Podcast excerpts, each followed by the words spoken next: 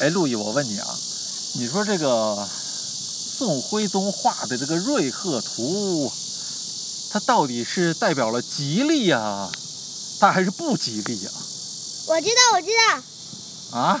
你你说又吉利又不吉利。又吉利又不吉利？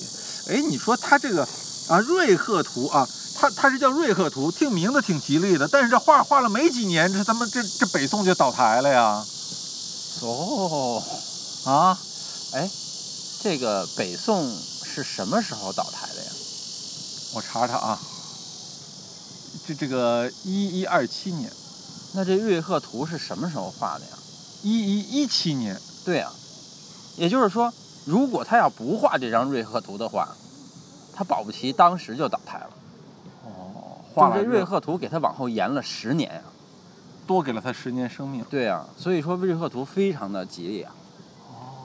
那他算回光返照吗？当然不算了，因为为回光返照，回光返照当时就死了算回光返照啊，那这叫抗癌成功啊。抗癌成功。 对呀、你看他多活了十年啊呀、哦，有点意思，对？吧？嗯，因为抗癌的意义不在于不死，我觉而得是在于多活。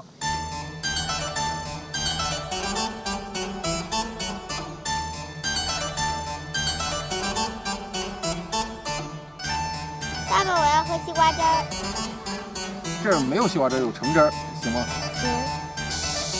行，陆爷，嗯，你们这个央美这个美术馆，嗯，是不是从来没有过这么多人？哎，对呀、对呀、最近人怎么这么多呀？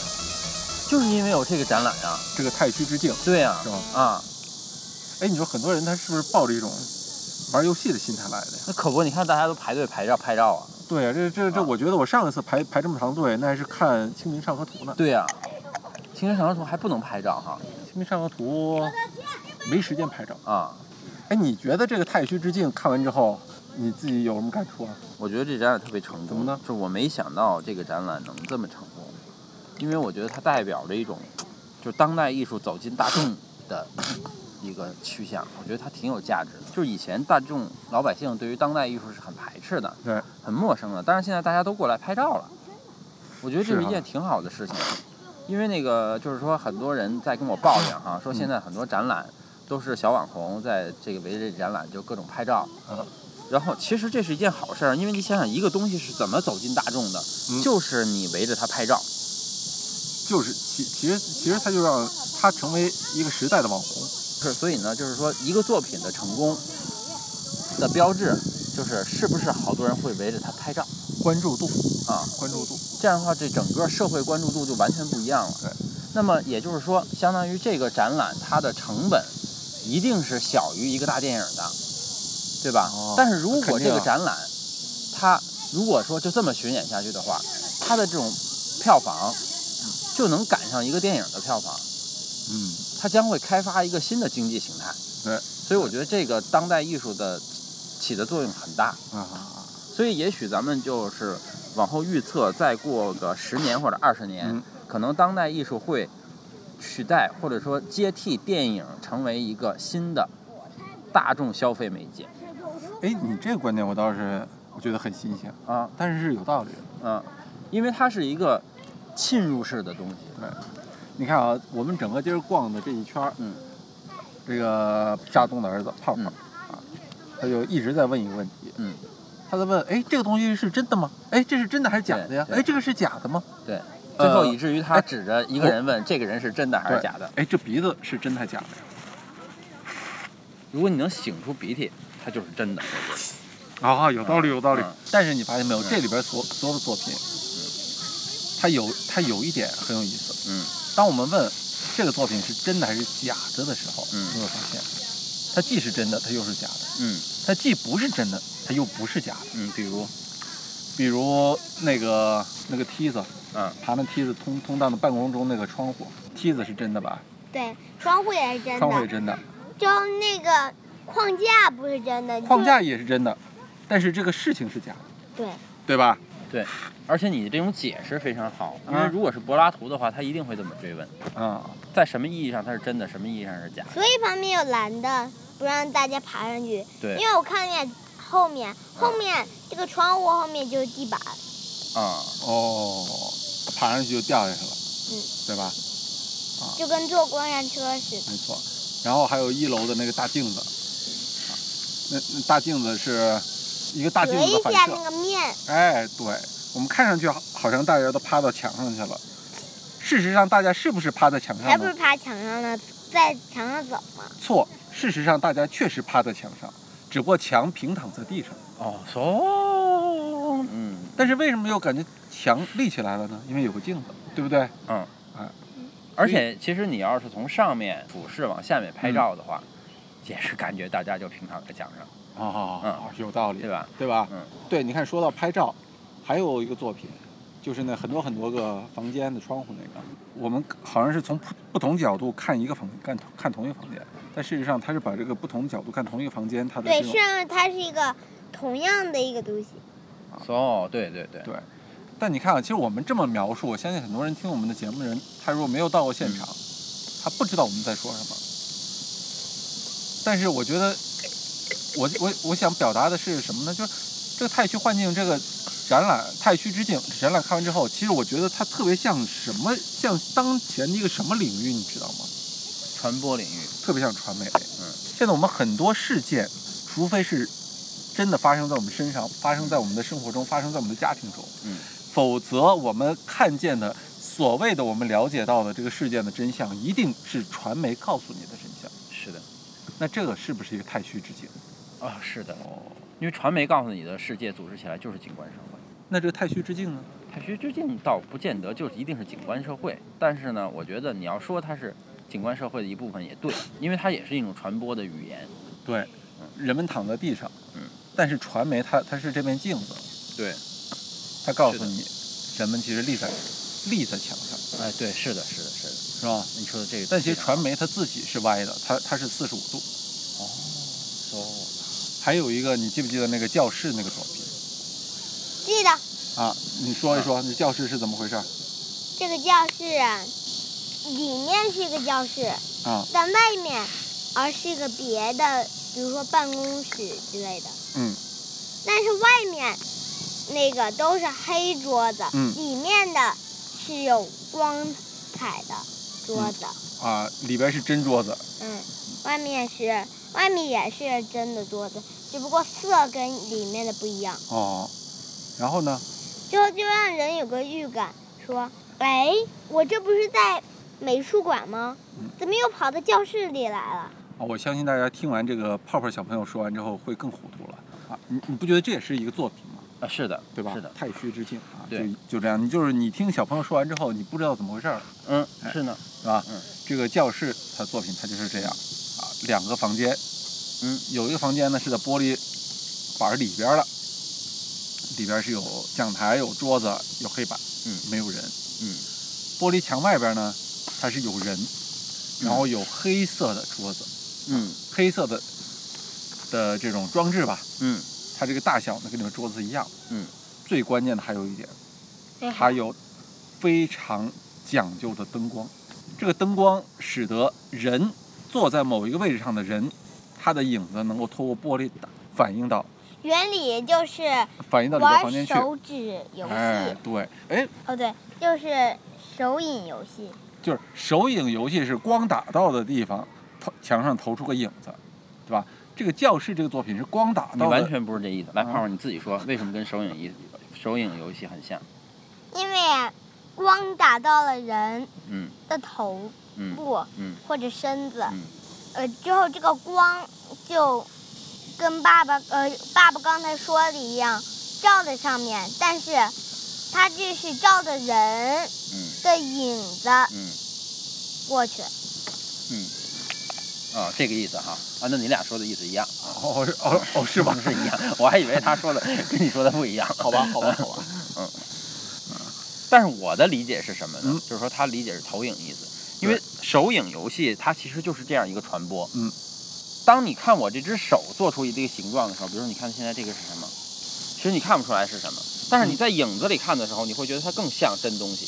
一个狗，对，就是说他在手手手做的时候，你感觉它可能没有那么像，是因为你被手的这些具体的一些东西轮廓哎哎也就是说，这个你你当你的眼睛去接受手的信息的时候，你接受到的除了轮廓以外，还接触到了它的里边内部的一些具体的信息，哦，然后你被这些具体的信息给你干扰了，而当投影到墙上的时候，它把这些具体的信息都给你过滤掉了，它仅仅留下了投影信息。这样的话呢，你就会更加清楚这个投影信息给你传达的这个形态，而不会被这个空间中具体的这个凹凸什么的这些东西所干扰。这个其实让我想到现在很多这种，就历史上啊很多嗯成为了所谓成为了大师级的人物，是嗯吧？你看我们录这节目，在这个中央美院的这个草地上，嗯旁边立了很多塑像啊，嗯全都是历史上的各位大师，嗯对吧？虽然有些大师我们我们也不认识，嗯但是我相信这些大师他们都有同一个特点，嗯，就像你做手影之后的那个投影，哦，嗯，对，他们的追求，嗯他们的人生，可能比很多没有成为大师的人反而要更单纯，嗯是吧？嗯他们只是表现出了，当然了，或者啊，只是让我们看见了嗯。作为手影这样的轮廓的一对面，哎对所以对对成为了大师。所以就是说，这个你说这个展览，它是一个传播学的一个媒介，嗯我认为概括的很好，因为传传播学实际上就是把手影给你透出来。没有。哦，嗯，好，那我们说下一个吧。好吧，下面到了泡泡提问环节。嗯，看完今天的展览，你有什么问题想问陆毅老师的吗？陆毅老师可是全世界懂得最多的人哟。嗯，这个石头是大自然自自己搞的吗？大自哎然自有的吗？我去摸一下啊。哎，你先看看这个石头前面写的是什么。来，我来主持一下这个这一段问答啊。嗯。刚才泡泡问了个问题，嗯就是摆在这个中央美院这个学校这个草地上一块大石头。嗯。他问这个大石头是不是自然界嗯原本就有的？嗯，你的答案是什么？为什反么正不？就是是自然，因为我们整个地球资源都有的。那我们人是先到了地球上，很穷，所以我们在发挖矿嘛。那当然是自然而然的呀，因为挖矿的矿也是自然而然的就出现了呀。哦，人也是自然而然的出现的，所以人的意识也是自然而然的出现的，人的改变也是自然而然的出现的。所以即便这块石头上刻满了字儿，嗯它依然是自然而然形成的。是，哦，这样其实就让我们超越了我们自己以往的一种认识，所谓什么叫做自然形成。是，那我们来看一下这个石头，这个石头，那肯定就是我们世界上来的，要不有机器做这个石头吗？那如果是这个石头啊，有机器做成那个光滑的石头，哦但没机器做成这样的石石头，对但是可以刻成这字，嗯，有道理，对吧？你说生活中间所有的事情，哪些是真的，哪些是假的嗯？，对，都是真的，都是假的。这为什么呀？你因为啊有坏人说的是假话，有人说的是真话，有人说的是假话，哦，嗯，所以那么人就会出现这样的反应。没错，人，人在不知道是不是这件事的时候，就会发出这样的反应，就是又是又不是，又想说是又想不说是，又想说不知道，又想说知道。哎，你发现一个有意思的事嗯情没有？刚才我在里边，我就在思考一个问题，就是就是今天这个展览，这些作品的作者是谁？你记住了吗？没记住。是不是很有意思？嗯以往看展览，第一个会想的啊，这个是什么展览？然后第一去关注这个作者是谁。对，这个作者他有什么背景？他在什么对背景下创造了、对对创作了对的这些作品？今天我们看了这么多作品，都没看，都没我们看我。们居然没有去思考这个作者是谁。，这就对是呀他的成功啊。这个作品它的作者其实是我们每一个参观者和是的和原作者本人一是起的来完成的对呀、的这样的事情。是的，甚至说原作者只是搭建了一个平台，啊，一个载体，剩下的作品的完成，其实所有的参观者也在这一起看这个作品，那么就是这个作品的成功。是的，哦，这就是当代艺术吗？对呀、因为这里面牵扯到一个西方文化史的基本原理不是吧？啊，啊啊，什么艺术场域。艺术场域？对，艺术场域是什么意思，泡泡？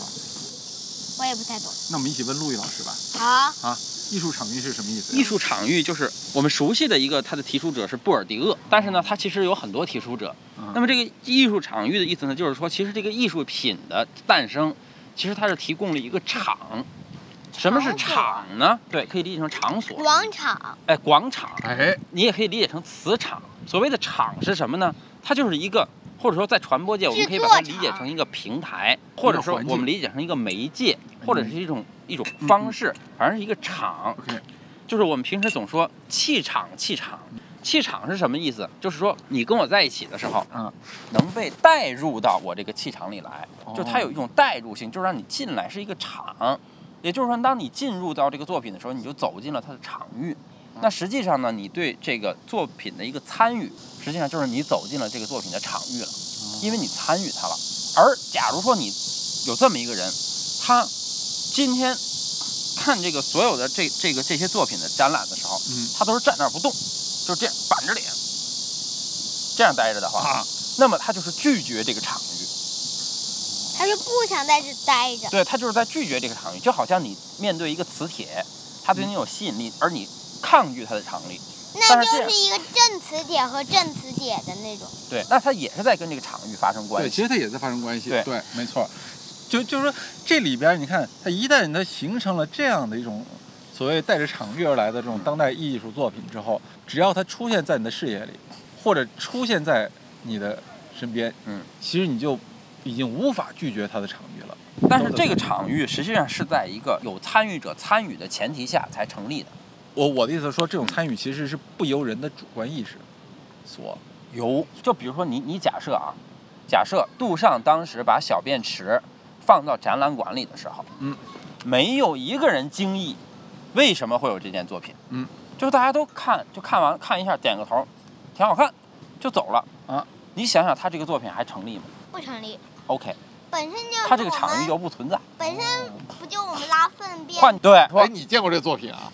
他这个作品就没有没有发出他那个场。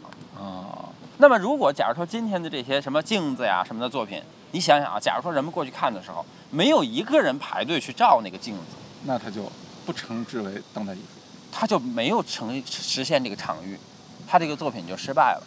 哎，那从这角度来说，那杜尚的那个小便池，对吧？那那其实它就对它本身它也不算当代艺术，它算的是对啊，本是身是它具有当代性，这个当作代品具性有当是代吗性。所谓当代性，就是说，因为它是用场域来工作，它不是用作品本身。我们说，之所以说古典主义的艺术是一种弱场域艺术，啊，是因为它不强调参与。嗯，但是实质上，古在古典主义的很多作品里，它是有这个这个意向的，啊它是要散发出场域，引导观者参与进去的。比如说荷尔半因画的那个两个使节，嗯，西班牙和法国大使前面放了一个骷髅，啊这个骷髅你必须得从斜着四十五度角看才能看到这个骷髅嗯，你到正面看这个骷髅就扭曲了。进去那么它其实就是要拉观众进这个场，那么这是一个弱场域的行为。但是到了当代艺术阶段呢，这个弱场域变成了一个强场域，啊，什么叫做强场域呢？就是如果他不把你拉进来，他这作品就不成立。但是古典的作品如果不把观众拉进来，他这个作品依啊然成立，因为它作为一个物品有物品的价值。哎，我突然想到另外一个概念，那那作为这种当代艺术，它是建基于一种艺术场域的基础上，那么当代艺术它有所谓的成功和不成功吗？或者说它的成功与不成功，就是它的成立与不成立不，就是它的场域发挥了多大的作用。啊？你的场域发挥的作用越大，你就越成功。就是那其实第让一让人喜欢它，那么这个场域就是更大的。是的，哎，嗯，我觉得你悟了，啥悟了？就是醒悟了，你明白了。再见。再见。拜拜。